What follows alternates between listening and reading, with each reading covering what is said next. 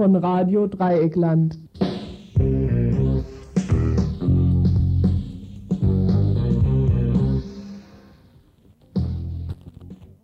Ihr hört das Tagesinfo vom 8. Juli 1993. Ja, wir werden heute uns... Wunderschönen guten Tag. Ah, okay. Wir werden uns heute nicht mit dem... Ähm, wir hören nicht viel. Heute werden wir uns nicht mit dem Hauskauf von Oberbürgermeister Böhme in Freiburg beschäftigen, wo offensichtlich die Mehrheit der Bevölkerung zumindest in einer spontanen Umfrage dabei gewesen ist, obwohl er sich im letzten Jahr noch wohl eine Sauna da eingebaut hat. In sein wunderschönes Haus für 560.000 Mark erstmal bar auf die Hand werden uns anderen Themen widmen. Nach einer Reihe von Kurzmeldungen werden wir uns unter anderem mit der Postreform beschäftigen. Genau, es geht darum, dass die Bundespost ja bekanntlich in mehrere Unternehmen schon aufgedröselt wurde. Das soll jetzt weitergehen. Aktiengesellschaften sollen der nächste Schritt sein. Vor allen Dingen geht es aber auf die Kosten der Beschäftigten. Die Kollegen vom Arbeitsweltradio von Radio Dreigland haben eine Umfrage hier in Freiburg bei verschiedenen Postangestellten durchgeführt, Betriebsratsvorsitzenden, einfachen Mitgliedern. Und was dabei rausgekommen ist, wie Sie das einschätzen, das hört ihr nachher in dem Beitrag. Der zweite Beitrag wird sich mit Dachau beschäftigen. Dort waren bislang Roma untergekommen, die vor der Abschiebung der deutschen Behörden dorthin geflüchtet worden waren. Seit heute ist dieses nicht mehr der Fall. Näheres dann nachher in dem zweiten Beitrag. Heute Abend wird es eine Veranstaltung geben mit Sarah Warenknecht. Sie ist Mitglied im PDS-Vorstand und Mitglied in der kommunistischen Plattform in der PDS. Die Veranstaltung geht um die Aufarbeitung der DDR-Geschichte. Wir haben vorab ein Interview mit ihr geführt. Da geht es aber jetzt weniger um diese Geschichte als um die äh, Wahlvorbereitungen der PDS für die kommenden Wahlen 94. Und was Sarah Wagenknecht dazu meint, das hört ihr dann in dem Beitrag. Als vierter Beitrag äh, die Erschießung und, so muss man sicher sagen, die Ermordung von Wolfgang Krams vor knapp 14 Tagen am Bahnhof in Bad Kleinen. Dazu heute ein Interview mit dem Anwalt der Eltern von Wolfgang Krams und ein Kommentar über Punkte, die vielleicht dazu auch noch Beachtung finden sollten in den Medien, in der Öffentlichkeit aber wenig Beachtung finden. Der letzte Beitrag ist gleichzeitig auch schon ein Veranstaltungshinweis und zwar zu einem Vortrag heute Abend zum Thema Rassismus und Medien. Das findet statt in der Universität und zwar im Rahmen des kritischen Seminar der ADW. Wir haben da mit dem Referenten ein kurzes Gespräch geführt. Auch am Horn von Afrika wird der Kontakt zur Heimat sichergestellt sein. Möglich macht's ein Feldpostamt in Beledouin, für das die Vorbereitungen mittlerweile auf Hochtouren laufen. Die geringsten Kopfschmerzen bereitete dabei die Personalfrage. Alle Feldpostsoldaten, so Hauptmann Norbert Zick vom Verteidigungsministerium Während uns die Bundeswehr darüber aufzuklären versucht, wie das Feldpostamt in Beledouin in Somalia funktioniert, um die 15 Tonnen Post zu bewältigen, gehen wir einmal davon aus, dass dort nicht nur Fanpost eintreffen wird. Als Tarif gilt in Beledouin in Somalia übrigens merkwürdigerweise der Inlandstarif, was wir nicht als schlechtes Omen werten wollen. Realistischer scheint wohl ein, wenn auch noch Fiktionsfilm zu sein, der gestern Abend in der Nordkette der dritten Programme ausgestrahlt worden war der Süden blieb wieder einmal dunkel. Dort wird die Auslandsübung der Bundeswehr als Einsatz gegen die Flut dargestellt. Ja, natürlich, gegen die Menschenflut, wie es in dem Marsch ja auch schon plastisch damals interpretiert worden war. Um also gegen die Flut anzugehen, haben unsere deutschen Kameraden schon einmal einen Brückenkopf aufgebaut, damit die Armen nicht noch näher an Europa herankommen können, sondern gleich mitten im Elend krepieren sollen. Nur scheint dies alles nicht so einfach zu sein. Nachdem in Italien schon die Staatsfeierlichkeiten angesetzt wurde, um die neuen Zinksärge zu empfangen, wurde inzwischen vom Kriegsministerium in Bonn bestätigt, dass nicht nur der friedliche Ort Beledouin allein Einsatzstelle für deutsches Militär sei, sondern sich schon längst ihre Mannen selbst in Mogadischu aufhalten. Aber dort, wo ausgerechnet sie sich befinden, sei es ja noch ruhig, wie immer versichert wird. Das wird sich dann wohl erst ändern, wenn eine verirrte Kugel ausgerechnet einen Kameraden in Uniform erwischt, der gerade seine Feldpost abholen wollte. Und dann ist das Geschrei mal wieder groß über die Grausamkeiten, die die dritte Welt so zu bieten hat.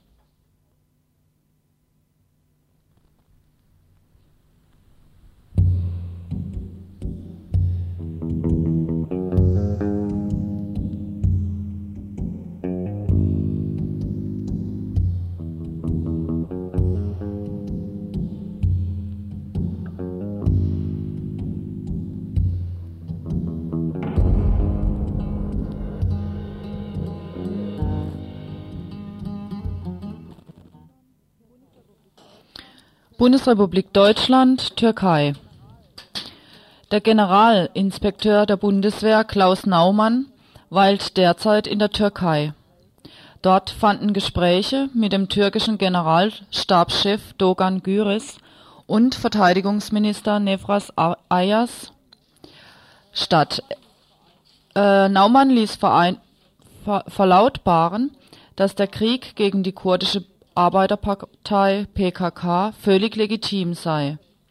Es fehle bei der Diskussion um den Einsatz aus Deutschland gelieferter Waffen gegen die PKK, Zitat, vielfach auch das Verständnis über die Situation, die hier herrscht. Schließlich überfalle die PKK wehrlose Soldaten und Frauen und Kinder in den Dörfern. Dass die PKK Terroristen seien, vertrete nicht nur er, so Baumann, sondern auch die Bundesregierung.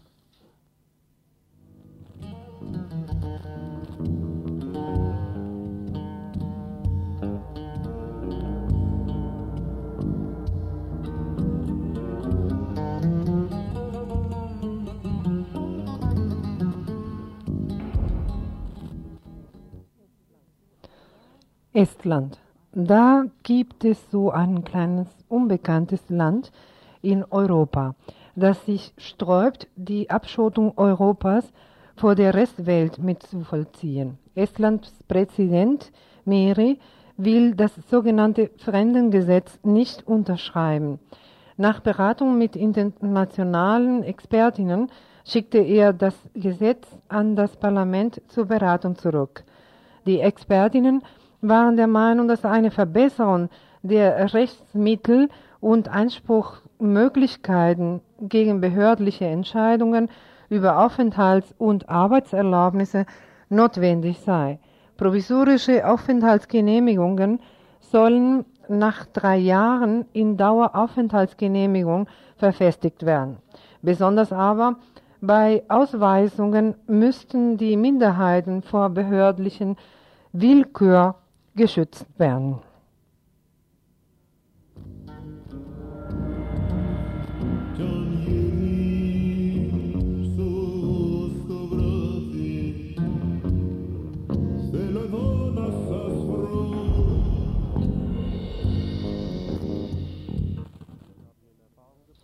Inzwischen haben wir in Erfahrung gebracht, was am 27. März 1993 anlässlich einer Demonstration für die Freilassung von Stefan Waldberg, freier Mitarbeiter von Radio Dreieckland, in Stuttgart den dortigen damaligen riesigen Bullenaufmarsch veranlasste.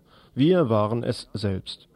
Der Ministerialdirektor Dr. Klotz, Nomen ist oben, hat vor kurzem die Begründung dafür veröffentlicht. Zitat Aufgrund von verschiedenen Hinweisen musste unter Umständen mit gewaltbereiten Gruppen, insbesondere aus dem Freiburger Raum, gerechnet werden. Deshalb unter anderem hatte sich die Bullerei auf alle denkbaren Situationen vorbereitet, um die Einsatztaktik umsetzen zu können. Allerdings, so er weiter, könnte der Eindruck eines überzogenen Bulleneinsatzes entstanden sein. Wir bitten Sie um Verständnis. Mit freundlichen Grüßen, Klotz.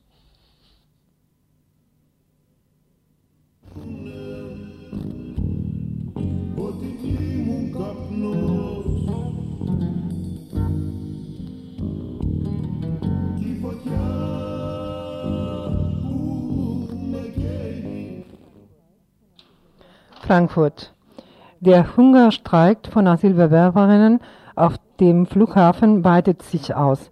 Nach Angaben der Gruppe schlossen sich drei neu angekommene Flüchtlinge der Aktion an. Damit verweigern nun 36 Asylbewerberinnen die Nahrung, um ein Bleiberecht um die Anerkennung als Asylberechtigte zu erzwingen.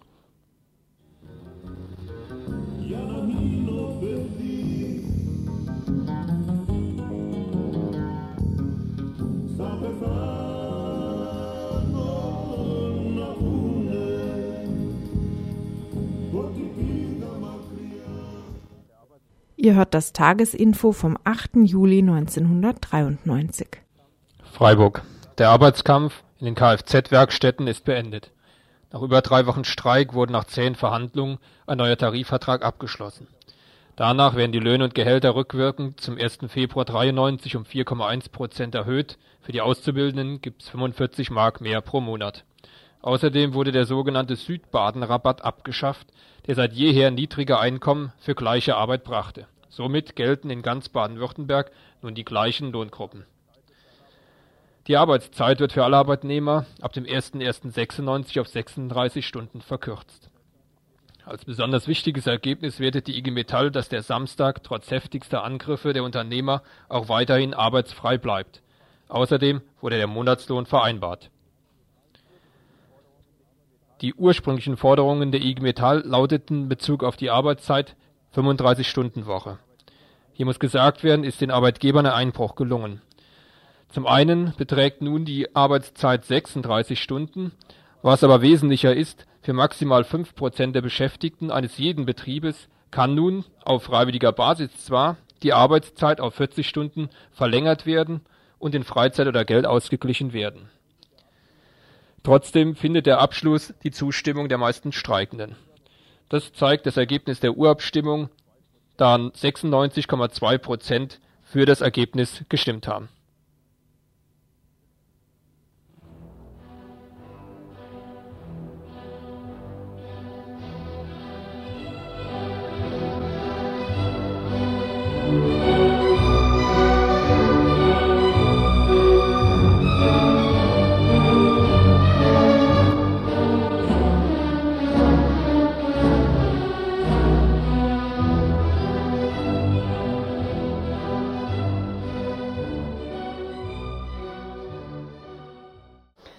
Falls jemand uns äh, anrufen möchte, vielleicht braucht unsere Telefonnummer und das ist ähm, Freiburg 0761 und die Telefonnummer ist 31028. 31028 und jetzt geht es weiter mit unseren Beiträgen.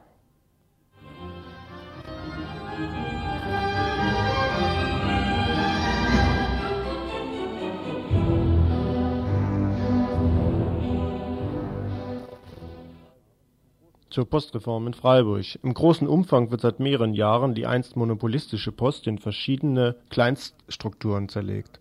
Eine sogenannte Postreform jagt die andere. Die Leistungen werden immer teurer, die Arbeitshetze für die Beschäftigten immer größer und Massenentlassungen sind für die nächsten Jahre geplant. Welchen Auswirkungen das alles für Freiburg hat, könnt ihr im folgenden Beitrag hören. Ergebnis der ersten Postreform war die Aufhebung der einheitlichen Bundespost in drei Unternehmens Bereiche Postbank, Telekom und Postdienst. Diese erste Postreform soll nun durch eine zweite in diesem Jahr ergänzt werden. Vorgesehen ist, dass die drei Unternehmen in drei Aktiengesellschaften unter dem Dach einer Gesamtholding umgewandelt werden. Hintergrund ist eine EG-Beschlusslage, dass das alleinige Monopol der Bundespost aufgehoben werden soll. Die Folgen sind erstens eine Privatisierung der verschiedenen Postdienstleistungen und damit einhergehend eine Verteuerung. Zum Zweiten wird es zu einem massiven Personalabbau kommen. 61.000 Arbeitsplätze sollen bei den verschiedenen Postunternehmen bis Ende 97 abgebaut werden. Die Konsequenzen der zweiten Postreform sind schon ganz hautnah in Freiburg zu spüren. Die Deutsche Bundespost will unter anderem das Postamt 32 in Weingarten schließen. Dagegen rührt sich der Widerstand der Weingartner Bevölkerung. Die Bewohnerinnen und Bewohner von Weingarten werden diese Schließung nicht hinnehmen. So heißt es in einem Brief an den Präsidenten der Oberpostdirektion in Freiburg. Absender Angelika Wehinger, die Vorsitzende des Forums Weingarten 2000.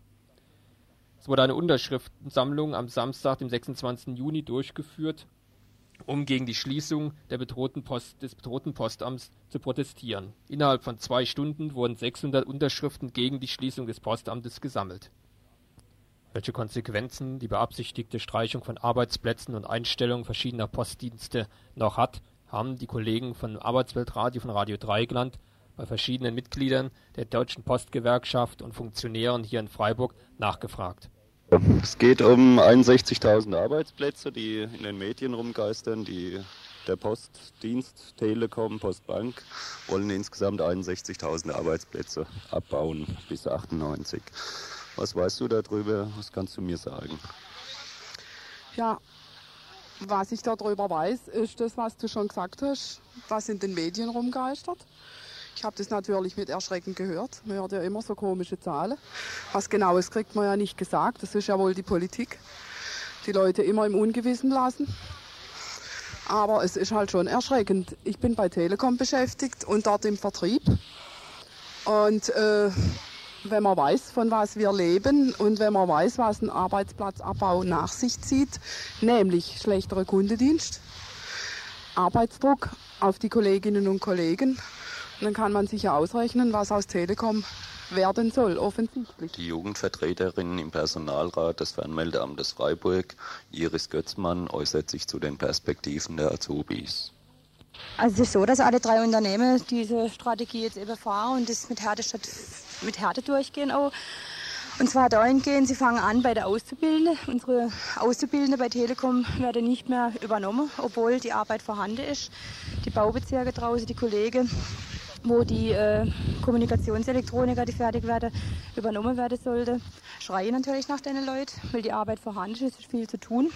Und trotzdem die Strategie, die das Unternehmen momentan fährt, lässt es aus ihrer Sicht nicht so. Wobei Magda, was meinst du als äh, Vorsitzende der Betriebsgruppe dazu?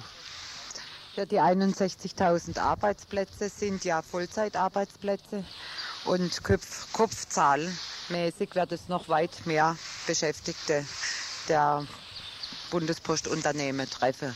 Insbesondere auch sehr viele Frauen werden diesen Preis zahlen müssen, weil sehr viele Frauen als Teilzeitbeschäftigte bei Post und Telekom, im Postdienst und bei Telekom arbeiten. Man spricht äh, davon, dass ein ganzer Teil Beamte in, in Vorruhestand geht. Reicht das aus, um praktisch die, die äh, frei werdenden Plätze abzudecken oder wie, wie sieht das aus? Also meiner Meinung nach reicht es nicht aus. Die, Vorruhe, die Vorruhestandsregelung wird nicht so viele Beschäftigte nützen können, um diese 61.000 Arbeitsplätze, diesen Abbau abzufangen. Also ich denke, dass vielleicht noch eine Abfindungsregelung und solche Dinge in Aussicht als sind irgendwann in absehbarer Zeit.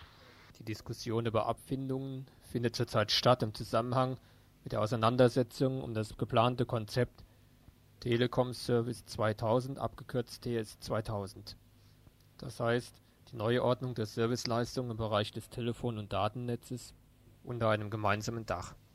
Das wird bundesweit etwa nochmal 10.000 Arbeitsplätze kosten. Im Folgenden äußert sich der Personalratsvorsitzende des Fernmeldeamts Freiburg zu den Auswirkungen des Konzepts TS 2000. Ja, bei der Telekom in Freiburg wird der gesamte Service umorganisiert. Durch die Umorganisation werden wir über 100 Arbeitsplätze verlieren. Wir sind zurzeit in Sozialplan-Gesprächen und es wird weitgehende Auswirkungen haben. Auswirkungen auch hauptsächlich auf die Außenbezirke, also das heißt außerhalb von Freiburg. Dort werden immer Standorte sehr stark reduziert bzw. verlieren. Es wird Bereiche in Müllheim und diese Neustadt werden sehr, sehr stark reduziert, aber auch im Bereich Lörrach werden über 20 Arbeitsplätze letztendlich verloren gehen. In den Sozialplangesprächen gestaltet sich ausgesprochen schwierig, weil wir die Kolleginnen und Kollegen wieder auf sinnvolle Arbeitsplätze unterbringen wollen. Wir aber im Augenblick keine Möglichkeit sehen, in anderen Ersatzbereichen zu schaffen. Soweit also zu den Auswirkungen der geplanten Reform im Postbereich auf die Beschäftigten in Freiburg.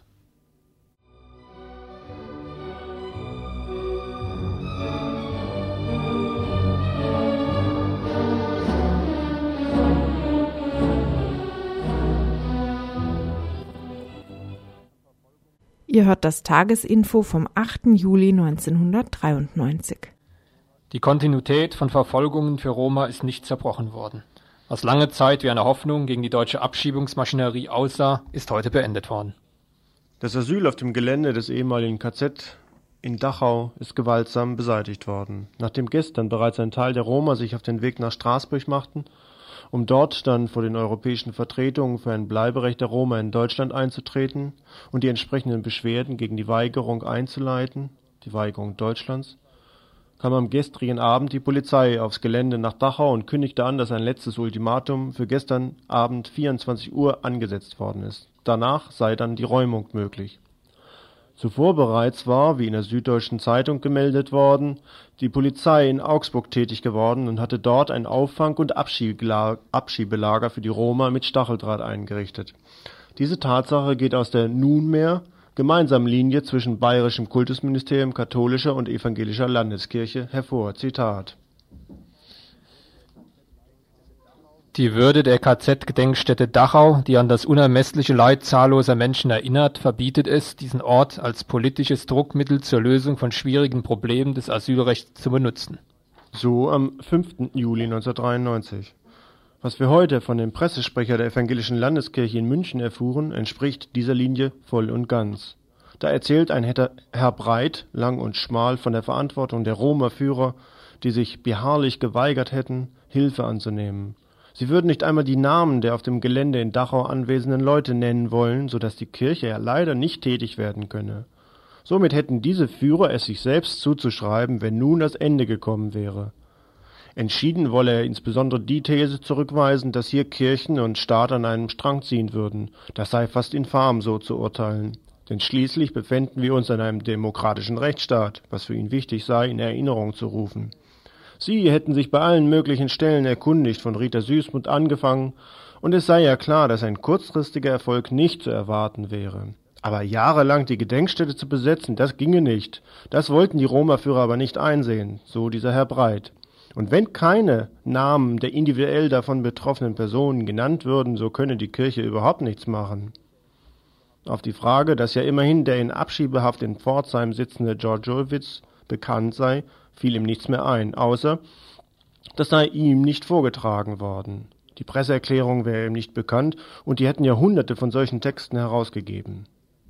Soweit also die Kostprobe aus der evangelischen Landeskirche in München. Noch am gestrigen Samstag, äh, am letzten Samstag fand in Dachau eine gut besuchte Demonstration statt, in der das Bleiberecht gefordert wurde, wie es seit Bestehen der Fluchtburg in Dachau Mitte Mai immer wieder thematisiert worden ist. Dass dies deutschen Behörden nicht passt und sie lieber eine Wegräumung von Romas aus dem ehemaligen KZ in Dachau befürworten, spricht ja nun genug in deutlichen Taten für sich. Deshalb reicht es hier, das lediglich noch einmal festzustellen. Ein Teil der Roma ist, wie erwähnt, inzwischen also in Kehl an der Europabrücke. Sie werden unter anderem vertreten vom Roma-Nationalkongress, der in einem kurzen Gespräch folgende Auskunft gab. Es ist in der Tat so, dass es Menschen sind, die aus dem ehemaligen Jugoslawien stammen. Roma, was ein Volk äh, ist, was in Jugoslawien auch anerkannt war. Der Staat ist ihnen weggenommen worden. Es gibt diesen Staat de facto nicht mehr. Und sie sind auch nicht bereit, sich von der Bundesrepublik Deutschland irgendwelche Staatsbürgerschaften von Nachfolgestaaten nach Gutdünken zuordnen zu lassen. Es muss eine menschenwürdige Regelung für die Menschen getroffen werden, dass sie äh, eine Heimat finden. Und ich glaube, dass man historisch in der Bundesrepublik Deutschland dies als eine Chance sehen müsste, hier ein paar hundert Menschen aufzunehmen, analog dessen, was man 50.000 Juden aus der Sowjetunion macht. Was wird jetzt weiter passieren? Noch einmal eine Frage an Rutko Kawczynski. Das ist sicherlich nicht die Ruhe vom Sturm, das ist ein falscher Eindruck von, der, von, dem, von dem Schicksal dieser Menschen. Wir werden äh, an das Europäische Parlament und an den Europarat herantreten. Wir haben die, die ersten Termine nächste Woche. Es geht darum, eine Klage vor dem Europäischen Gerichtshof für Menschenrechte zu führen.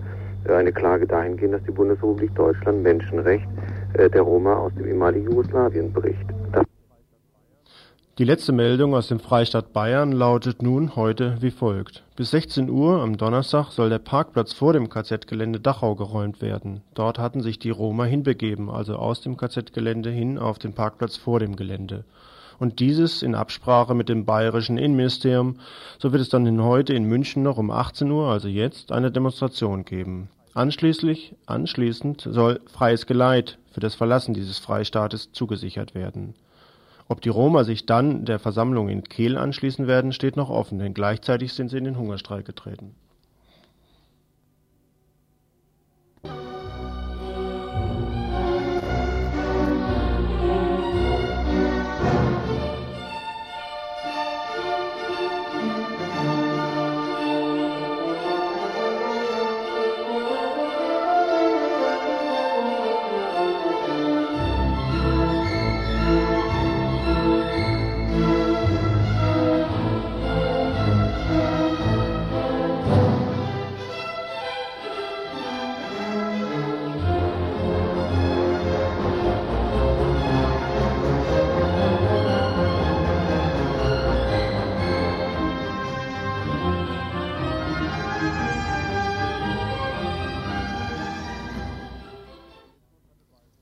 Der Zusammenbruch des Sozialismus hatte weitreichende Folgen. Was waren die Hintergründe? Was kann daraus gelernt werden?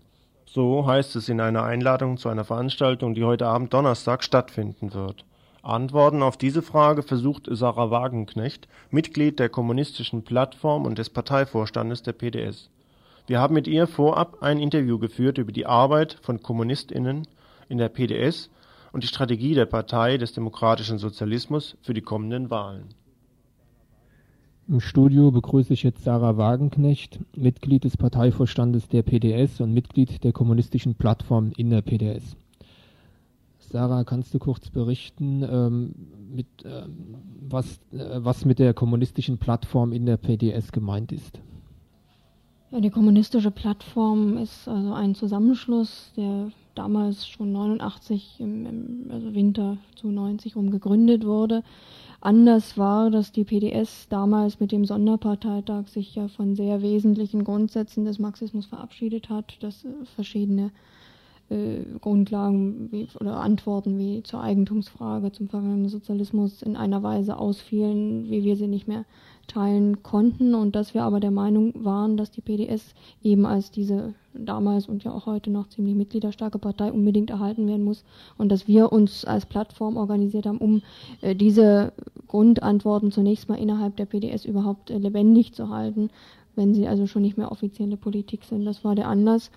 Äh, die Plattform ist organisiert äh, relativ lose, also im Grunde ist sie mehr ein, ein weltanschaulicher Zusammenhang als jetzt eine, ein strikt, eine strikt organisierte Fraktion. Wir verstehen uns insofern auch nicht als Partei innerhalb der Partei, haben allerdings bestimmte äh, also Strukturen, also Landesverbände und dann eine Zentrale, den Koordinierungsrat und wirken eben seitdem innerhalb der PDS und versuchen bestimmte Ansichten, kommunistische Ansichten oder auch nur also auch marxistische Ansichten, die ja vielfach nicht mehr äh, so akzeptiert werden oder vor allen Dingen in der Vorstandslinie nicht mehr vertreten werden, äh, in die Politik einzubringen der PDS. Finanz ist natürlich unterschiedlich. Auf der einen Seite ist während der vergangenen anderthalb Jahre in der Mitgliederdiskussion der PDS, ich würde schon so nennen, eine deutliche Linksentwicklung zu spüren, einfach aufgrund der Erfahrung, die also sozial äh, jedes einzelne Mitglied äh, gegenwärtig macht. Die sind ja im Osten noch drastischer, als sie ohnehin schon für jeden, der im Kapitalismus äh, bisher gelebt hat, sind. Und da merken wir schon, dass bestimmte Ansichten, die in der Hysterie des Herbst 89 zunächst mal alle über Bord geworfen wurden, wieder Akzeptanz finden, weil sie sich einfach als richtig bestätigen, weil sie einfach äh, die realen Erfahrungen korrekter widerspiegeln als bestimmte Thesen, die also von der offiziellen PDS-Politik verfochten wurden. Auch unter anderem unsere Einschätzung zum vergangenen Sozialismus, also unser Bemühen, äh, hier eine objektivere Sicht äh, einzubringen und nicht diese pauschale Aburteilung, wie sie ja zunächst im Rahmen also dieser ganzen Stalinismus-Theorie in der PDS dominierte, auch das findet äh, zumindest in der Diskussion wieder größere Akzeptanz. Und uns geht es ja darum, das also in die Diskussion einzubringen, nicht das nun äh, sofort zur Mehrheitsmeinung zu machen. Wie ist es in der PDS überhaupt geregelt? Ähm, gibt es dort noch verschiedene andere Organisationsstrukturen, ähnlich vergleichbar wie die kommunistische Plattform? Und wie ist es statuarisch in der PDS geregelt, dass äh, man halt da ähm, dazu stoßen kann? Ja, zunächst gibt es äh, oder gab es in den Anfängen der PDS andere Plattformen. Also es gab eine Plattform Dritter Weg, eine sozialdemokratische Plattform. Die sind alle nach relativ kurzer Zeit eingegangen. Also als weltanschaulichen Zusammenschluss gibt es nur noch die kommunistische Plattform. Es gibt aber abgesehen davon noch verschiedene IGs und AGs, die also auch, also Interessengemeinschaften und Arbeitsgemeinschaften, die auch sozusagen außerhalb der regionalen Strukturen bestehen und denen man sich auch organisieren kann, wenn man sich jetzt nicht in der Basisgruppe direkt organisieren möchte. Und wie ist der Zusammenhalt äh, linker Gruppen mit der PDS? Zum einen halt in der ähm, ehemaligen DDR, aber auch halt in, äh, zum West, also nach, in die BRD. Äh, du meinst jetzt die Zusammenarbeit, oder? Hm. Also zunächst mal von Seiten äh, der PDS äh, auch unterschied oder differenziert zu beurteilen, was vom Vorstand aus vorgeschlagen wird äh, an Zusammenarbeit und was vielfach sich aber auf Landes- oder auch auf Kreisebene realisiert. Äh, von den Mitgliedern her, das hat sich auch im Vorfeld des Parteitags gezeigt, als die ganze Wahldiskussion äh, ja eine zentrale Rolle spielte gibt es vielfach äh, die, wie ich finde, einzig also oder korrekte Auffassung, dass wir also mit allen linken und vor allen Dingen auch kommunistischen Gruppierungen zusammenarbeiten sollten, um hier eine möglichst breite, ein möglichst breites linkes Bündnis, sowohl Aktionsbündnis als eben dann auch Wahlbündnis herzustellen. Innerhalb äh, des Parteivorstandes sind die Diskussionen dazu vielfach, äh, laufen sie noch in die andere Richtung. Das heißt, es gibt zumindest von einigen Mitgliedern aus schon Versuche, hier auszugrenzen. Das wurde teilweise deutlich formuliert, teilweise auch mehr verdeckt praktiziert. Äh, das sind insofern auch noch Streitpunkte. Da gibt es also nicht die PDS-Linie, sondern es gibt da sehr verschiedene Auffassungen und äh, es setzt sich da also je nach Augenblick also auch Verschiedenes durch. Stichwort Wahldiskussion. Es war jetzt der Parteitag gewesen, der eine bestimmte Aussage zu äh, dem Wahlkonzept für die Bundestagswahlen und zu den verschiedenen Wahlen 1994 ähm, beschlossen hat. Kannst du mal kurz zusammenfassen, was da die Inhalte waren? Hm, es ist insofern schwierig, als dass die Parteitagsbeschlüsse ohne in Betrachtnahme, also der Diskussion, die im Vorfeld des Parteitags gelaufen ist, äh, sich schwer nachvollziehen lassen. Also beschlossen ist eigentlich zunächst mal ganz formell, dass die PDS mit offenen Listen in den nächsten Wahlkampf geht und dass äh, zunächst sind keine Aussagen darüber gefallen, in welche, welche Richtung diese Listen konkreter, also wie diese Listen konkreter besetzt werden sollen. Allerdings ist im Rahmen dieser Diskussion, die vorher geführt wurde, schon deutlich, äh, wie dieser Vorstandsantrag zu verstehen ist und welche Kräfte hier vorrangig oder worum man sich vorrangig bemüht, welche Kräfte hier integriert werden sollen. Äh, es gab im, auf also auf dem Parteitag mehrere Anträge, die eindeutig äh, darauf abzielten, dass wir also keine Kommunisten ausgrenzen. Die sind abgelehnt worden mit sehr großer Mehrheit. Allerdings mit dem äh, Argument, das sei selbstverständlich, aber trotzdem meine ich, auch wenn man die Referate inner, also auf dem Parteitag, das von also Gregor Gysi und das von Lothar Bisky äh, berücksichtigt, dass so wie die, Vor die, so wie die Beschlusslage jetzt ist, zumindest äh, nach wie vor die Gefahr besteht, dass man sich vorrangig darum bemüht, linkssozialdemokratische Kräfte anzusprechen und dass man Kommunisten unter Umständen ausgrenzen könnte. Es ist aber nicht so nicht ausdrücklich so beschlossen worden. Also hier sehe ich auch nach wie vor eine Möglichkeit, um dagegen zu halten. Und meines Wissens ist von Seiten der kommunistischen Kräfte, vor allem von Seiten der DKP, ja nach wie vor das Angebot bestehend, dass sie gern und äh, es für wichtig halten, also mit der PDS zusammen in den Bundestag, in den Bundeswahlkampf äh, zu, zu gehen und nicht als konkurrierende Gruppierung, was auch tatsächlich absurd wäre. Ja, dazu gleich die Frage, wie wird das jetzt behandelt, dieses Angebot? Es gibt ja noch ein Angebot von der ML, also von der Marxistisch-Leninistischen Partei Deutschlands. Ähm, wie werden solche Angebote behandelt? Ja, das war eigentlich die zentrale Streitfrage auch auf dem Parteitag. Also meine Meinung ist, dass man sich jeweils auf Vorstandsebene zunächst zusammensetzen sollte und darüber sprechen sollte, welche konkreten äh, Vorschläge von Seiten dieser Parteien kommen, also personelle Vorschläge und dass dann äh, die PDS natürlich auch ihre Meinung formuliert, also was sie von ihrem Interesse aus für richtig hält und was nicht. Äh, die Vorstandslinie bisher läuft allerdings mehr darauf hinaus, äh, dass man solche Verhandlungen nicht führen möchte, sondern dass die PDS im Grunde vorschlägt, also oder an die Parteien, wenn sie überhaupt von ihnen, also Kandidaten möchte, ihnen eigentlich die Pistole auf die Brust setzt und sagt, also den, der, also dort ist vielleicht ein anerkannter Betriebsrat, den möchten wir gern, aber ansonsten äh, diese zentralen Verhandlungen nicht geführt werden. Ich halte den zweiten Weg, also diesen, äh, nicht für richtig, weil das also auch von Seiten der PDS so einen gewissen Führungsanspruch äh, zum Ausdruck bringt, der, meine ich, äh, in keiner Weise gerechtfertigt ist. Vor allem, da wir auch berücksichtigen müssen, wir sind zwar im Osten eine wirklich äh, relativ starke Partei, aber im Westen sind wir ja nun viel eher eine Splittergruppe als beispielsweise die DKP, sodass da also auch keine äh, reale Rechtfertigung dafür besteht, dass wir uns ja nun äh, die Kandidaten aussuchen. Und außerdem ist es wichtig zu verhandeln, auch um überhaupt äh, zu weiteren gemein zu einer weiteren gemeinsamen Arbeit zu kommen, was ja auch über die Wahlen hinaus wichtig ist. Das war Sarah Wagenknecht vom Parteivorstand der PDS. Sie ist hier in Freiburg auf Einladung der DKP und zwar wird sie heute Abend auf einer Veranstaltung sprechen, Titel heißt Einige Anmerkungen zur DDR, was die Hintergründe für den Zusammenbruch des sozialistischen Systems in der DDR waren. Das Ganze findet heute Abend statt im Radikaldemokratischen Zentrum in der Egonstraße um 20 Uhr. Ihr hört das Tagesinfo vom 8. Juli 1993.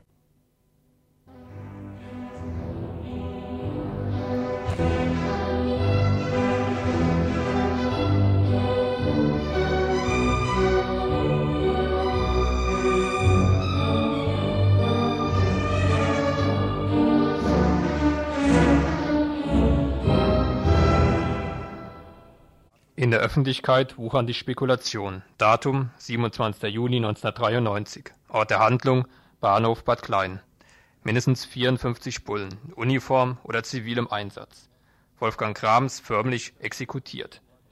Dazu heute ein Interview mit dem Rechtsanwalt der Eltern von Wolfgang Krams sowie ein anschließender Kommentar.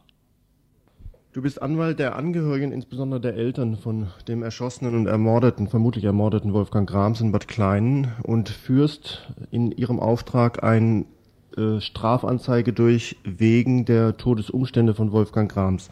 Kannst du vielleicht kurz berichten, was du unternommen hast, beziehungsweise im Auftrag der Eltern unternommen hast und was auch deine Informationen sind, die du seitens der Ermittlungsbehörden bekommen hast?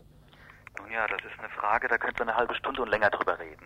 Einmal, ich habe kein äh, Verfahren für Sturch, sondern wir haben Strafanzeige erstattet wegen Verdacht des Mordes gegen die Beamten, die wohl da beteiligt waren am Tod von Herrn Grams.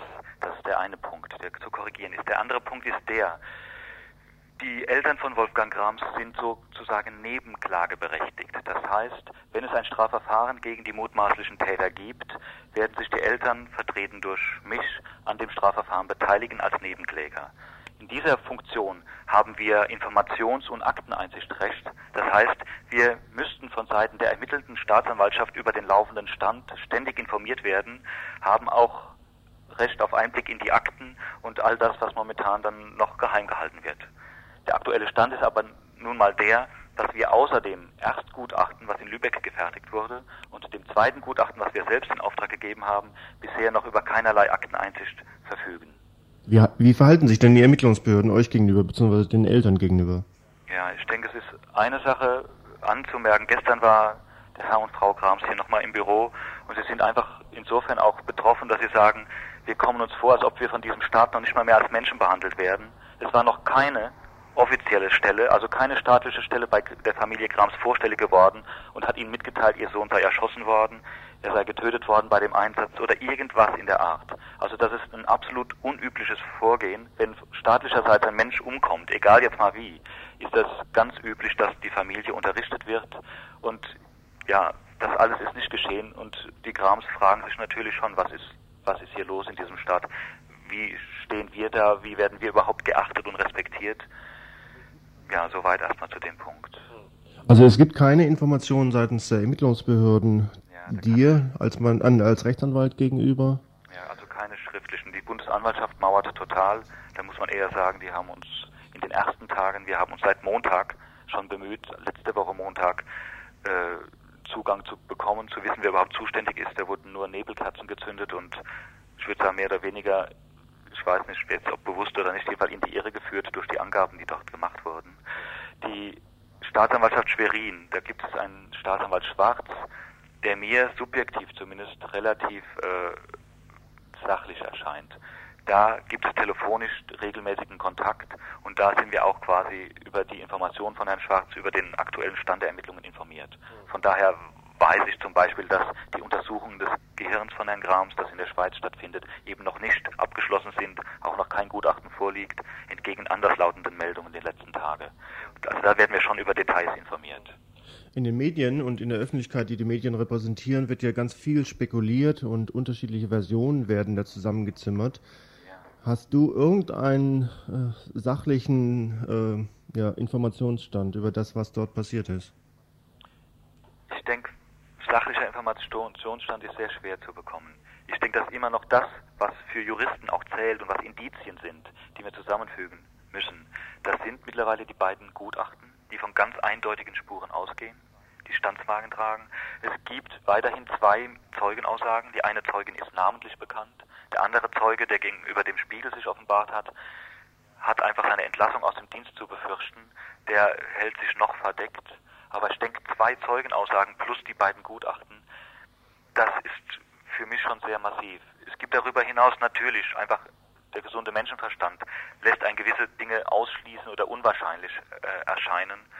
Dazu gehört für mich zum Beispiel auch diese abenteuerliche Version, die der Herr Zachat vom Bundeskriminalamt von sich gegeben hat, wonach Herr Grams im Sturz sich selbst den Schuss an der Schläfe äh, beigebracht haben soll.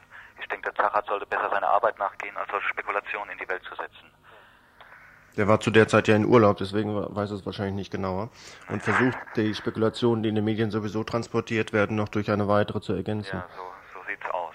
Ich denke, das ist das der andere Punkt. Also aufgrund der Kontakte, die wir, die ich mit den Behörden hatte, steht für mich fest, dass hier ganz bewusst verdunkelt wurde von allen beteiligten Seiten und auch vom BKA.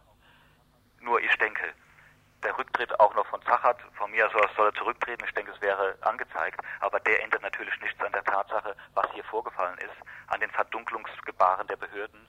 Und es bringt uns keinen Schritt weiter, in dem die wahren Täter jetzt zu benennen und einfach einzugestehen, dass was hier im Staate los ist, was hier möglich ist. Und da es nicht zum ersten Mal, wie viele auch glauben machen wollen, dass dies nun der erste Todesschuss von Seiten der Polizei, der deutschen Polizei sei.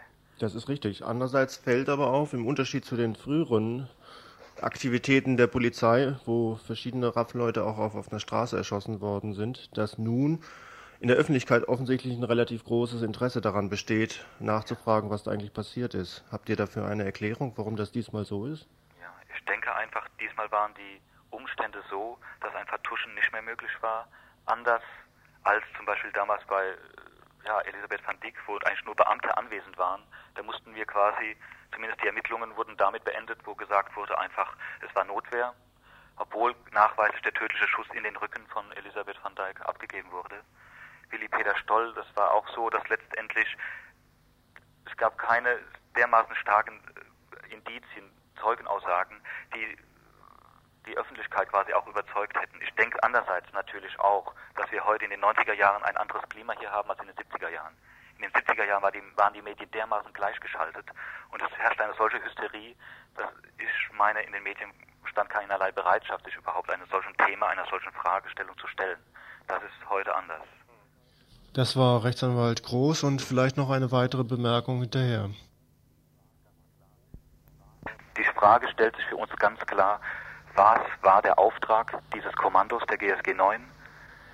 Das sind Prof Profis, das sind speziell ausgesuchte Menschen mit einem psychologischen Training. Die, die, ein Kriterium der Einstellung ist gerade, dass sie eben nicht in Affekt handeln, dass sie sehr kühl überlegen.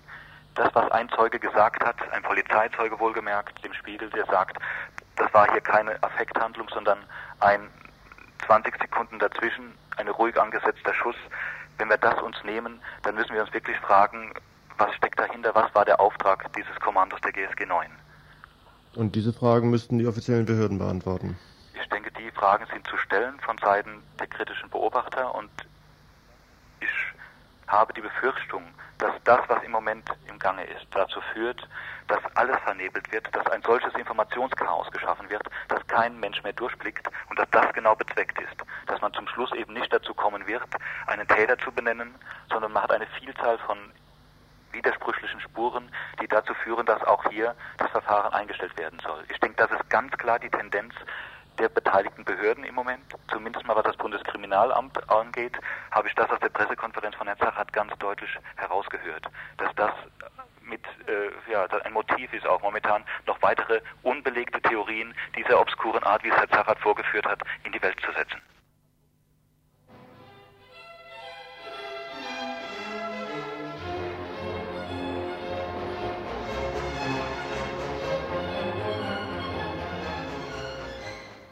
Ihr hört das Tagesinfo vom 8. Juli 1993. Inzwischen fragt man sich wohl, ob es Bad Kleinen überhaupt gibt, jemals gegeben haben wird und nicht eine Fata Morgana der Sensationspresse ist, sein wird oder noch dazu gemacht werden kann.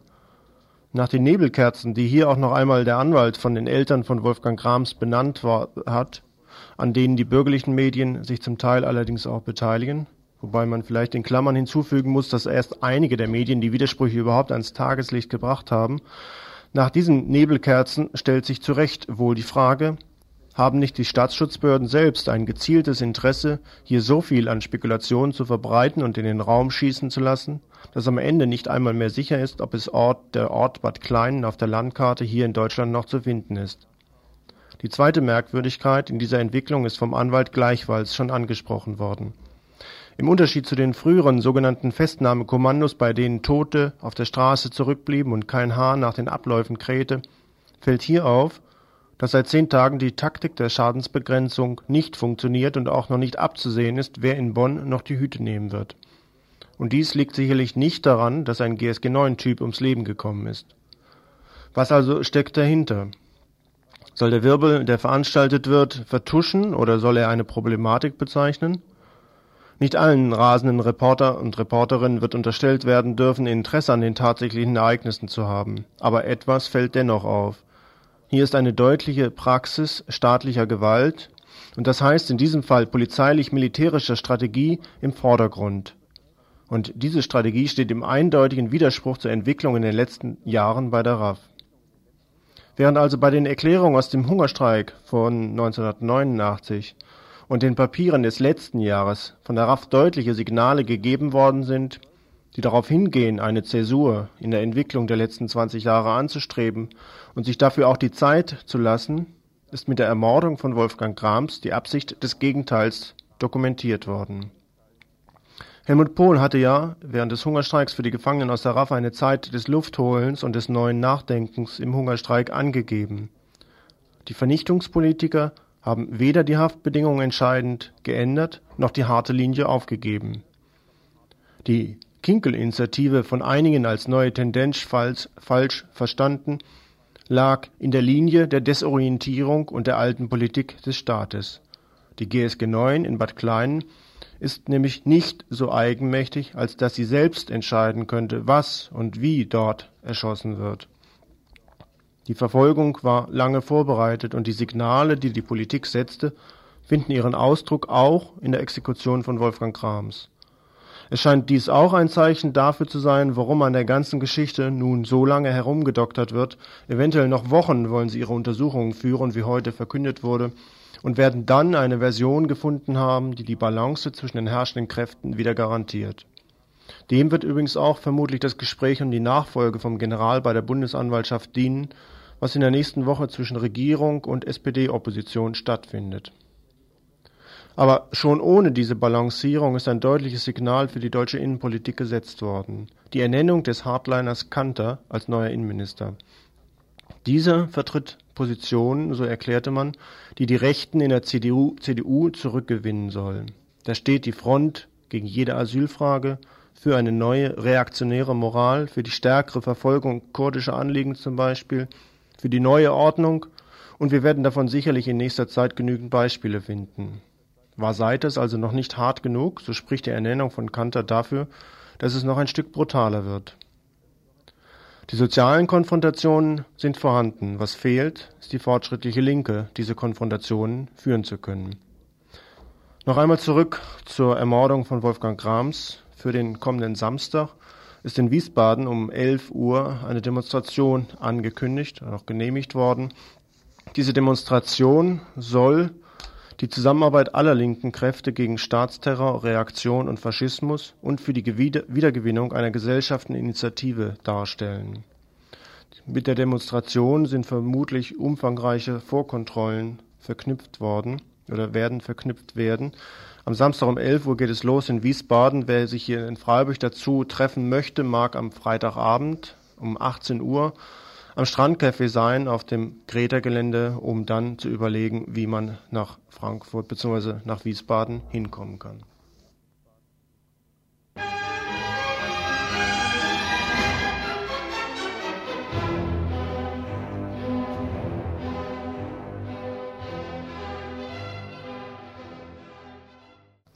Zum Thema Medien und Rassismus. Auch nach Mölln und Solingen hat sich an der Berichterstattung der Medien nichts Entscheidendes geändert. Darüber kann auch die präsentierte Empörung über Angriffe auf Flüchtlinge und andere Ausländerinnen sowie die in eigennütziger Weise gepushten Beiträge zu den Lichterkettenspektakeln nicht hinwegtäuschen. Das kritische Seminar der ADW veranstaltet heute Abend eine, eine also organisiert heute eine Veranstaltung, Diskussionsveranstaltung mit dem Referenten Klaus Kriener. Wir führten mit ihm ein kleines Gespräch. Im folgenden Beitrag geht es um eine Veranstaltung, die findet heute Abend statt äh, vom kritischen Seminar der ADW, der Aktion Dritte Welt. Und zwar eine Veranstaltung zum Thema Rassismus und Medien. Hierzu ist ein Referent eingeladen, der Klaus Kriener. Der ist jetzt hier im Studio und in der Ankündigung steht, er arbeitet beim Duisburger Institut für Sprach- und Sozialforschung. Dies könnte vielleicht erstmal sagen, ähm, was das für ein Institut ist und was ihr da auch konkret arbeitet. Ja, das Duisburger Institut für Sprach- und Sozialforschung, das DIS, ist ein Verein, der unabhängig von der Hochschule sich befasst mit folgenden Themen. Zuallererst dem Rechtsextremismus und Rassismus. Zum Zweiten mit äh, kritischer Diskurstheorie und Diskursanalyse. Und zudem haben wir auch die Themen neue Technologien und die Situation der Frauen und der Frauenbewegung in unserem Arbeitskreisen. Was seid ihr beruflich? Seid ihr wissenschaftlich da fest angestellt? Das ist äh, unterschiedlich. Es gibt ähm, beispielsweise Siegfried Jäger ist Professor an der Universität äh, Duisburg. Andere Mitarbeiter sind Lehrer, andere arbeiten äh, frei mit. Es ist auch sehr viel ehrenamtliche Mitarbeit, äh, die das Duisburger Institut zu dem gemacht hat, was es jetzt ist. Mhm. Und euer aktuelles Thema ist derzeit eben Rassismus und Medien. Ja, wir befassen uns mittlerweile intensiver mit dem Thema Rassismus und Medien. Das heißt, es geht uns äh, um die Frage, inwieweit sich ein Einfluss vollzieht, den die Medien auf rassistische Haltung haben. Und bezogen auf meinen Vortrag, den ich heute Abend halten werde, sind meine Thesen folgende. Es gibt ähm, meine These ist, dass die Medien die Form der Wahrnehmung der politischen Ereignisse beeinflussen. Und der Einfluss, den die Medien haben, ist dabei nicht unbedingt beabsichtigt. Das heißt, äh, ich gehe nicht davon aus, dass da jemand ist, der bewusst manipulierend eingreift. Ich denke vielmehr, der Einfluss, den Medien haben, dieser Einfluss äh, vollzieht sich über die Benutzung von sprachlichen Symbolen. Und äh, sprachliche Symbole können eine spezifische Form der Wahrnehmung von Ereignissen schaffen und sie können auch eine Handlungsbereitschaft erzeugen. Du denkst, ähm, das geschieht aber nicht bewusst. Ich denke, das geschieht nicht bewusst, aber es ist ähm, in sprachlichen Symbolen ist eine, ein ungeheures Potenzial an, an möglicher Gewalttätigkeit. Ein Beispiel beschreibt man Immigranten, wie Le Pen das in Frankreich getan hat, als Krebsgeschwür. So ist doch klar, was passieren muss. Krebsgeschwüre müssen entfernt werden und das so schnell wie möglich, weil sonst weitere Wucherungen zu befürchten sind. Hier wirkt also das Symbol Krebs selbst als Handlungsanweisung. Kann es aber nicht sein, dass ähm, bestimmte Politiker und Politikerinnen bzw. politische Richtungen äh, diese sprachliche Symbolik auch vorgeben, den Medien gegenüber? Das ist eine gute Frage. Ich denke, es ist aber sehr schwierig zu beantworten, äh, wer da letztendlich äh, vorgibt. Und ich glaube, die Frage führt auch ein, ein wenig äh, in die Irre. Es wird nicht so sein, dass da eine letztendliche Instanz ist, die Symbole vorgibt. Ich glaube vielmehr, dass sowohl im Politikerdiskurs als auch im Mediendiskurs dieselben Symbole angewandt werden. Und ähm, man muss dann natürlich schauen, wie sieht dieses Verhältnis zwischen Medien und wie sieht dieses, wie sieht dieses Verhältnis zwischen Medien und Politik aus. Ähm, sind die Medien beispielsweise nur äh, die Wortträger der Politiker, geben also ihre Kommentare weiter oder übernehmen auch Politiker Symbole beispielsweise von den Medien? Ähm, Wichtig ist jedoch festzustellen, dass sowohl der Mediendiskurs als auch der Politikdiskurs, der Diskurs, der in der Politik geführt wird, dass beide Diskurse dieselben Symbole verwenden. Inwieweit können jetzt zum Beispiel Medienmacherinnen, die sich bewusst sind über die Wirkung von Sprache oder Sprachsymbole, die du jetzt ähm, angesprochen hast, Inwieweit können die sich jetzt diesem rassistischen, also ich würde es schon auch Grundkonsens nennen, der, der derzeit herrscht, inwieweit können die sich verweigern auch? Ja, ich denke, hier ist eine Aufklärungsarbeit äh, notwendig, äh, äh, die Journalisten an sich selbst auch betreiben können. Und ich denke, wichtig ist, dass Journalisten und Journalistinnen ähm, sich bewusst werden, mit welchen sprachlichen Symbolen sie arbeiten. Bezeichnet, bezeichnet man ähm, Ausländer als Ratten oder Krebsgeschwüre, Viren, als Feuer oder als, wie das häufig in der Presse geschieht, als, als Fluten, die über uns, ja, die uns bedrohen, dann haben solche Symbole eine ungeheure Wirkung und sie haben, äh, sie fordern auf zu Taten. Ich denke, es geht also darum, sich über die verwendeten Symbole bewusst zu werden. Das denke ich, äh, ist die Aufgabe, die Journalistinnen und Journalisten zu tun haben. Gibt es da eine Bereitschaft dazu nach euren Erfahrungen? Ich denke schon, dass ein, Umdenken stattfindet. Also es gibt durchaus äh, kritische Ansätze, immer mehr Journalisten ähm, äh, sehen die Gefahren selbst. Ne? Ja gut, vielleicht soweit ähm, zu deinem Beitrag. Es soll ja heute Abend eine Diskussionsveranstaltung stattfinden. Das heißt, es gibt die Möglichkeit auch zur Diskussion heute Abend. Und zwar findet das Ganze statt in der Universität im Raum 1009 um 20 Uhr. Danke für das Gespräch.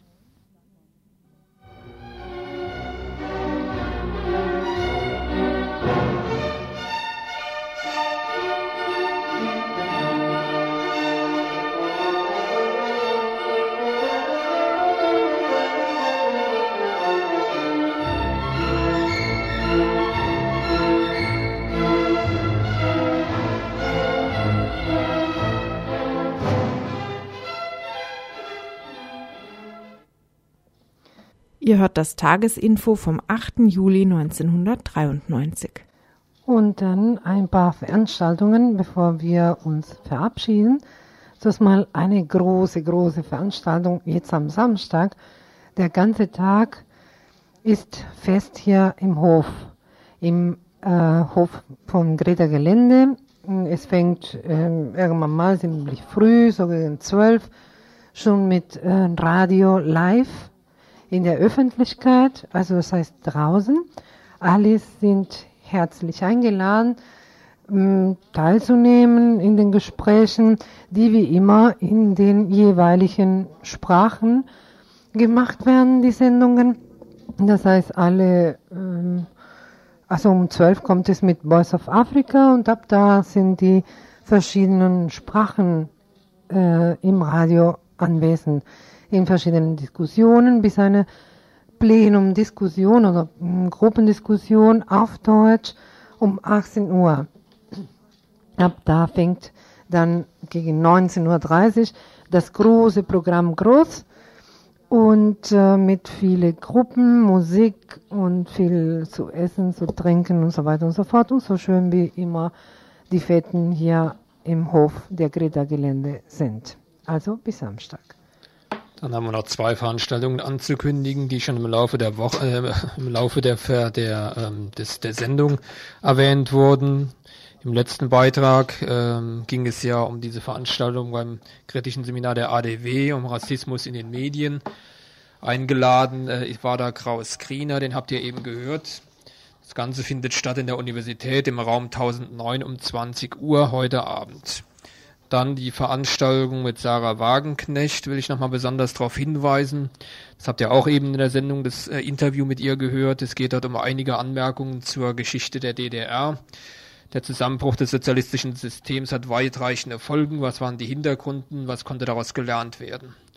Eine Antwort darauf versucht Sarah Wagenknecht und zwar heute Abend um 20 Uhr im Radikaldemokratischen Zentrum in der Egonstraße 54. Und verantwortlich für die Sendung war Lala. Und verabschieden wir uns bis nächsten Donnerstag. Tschüss. Tagesinfo von Radio Dreieckland.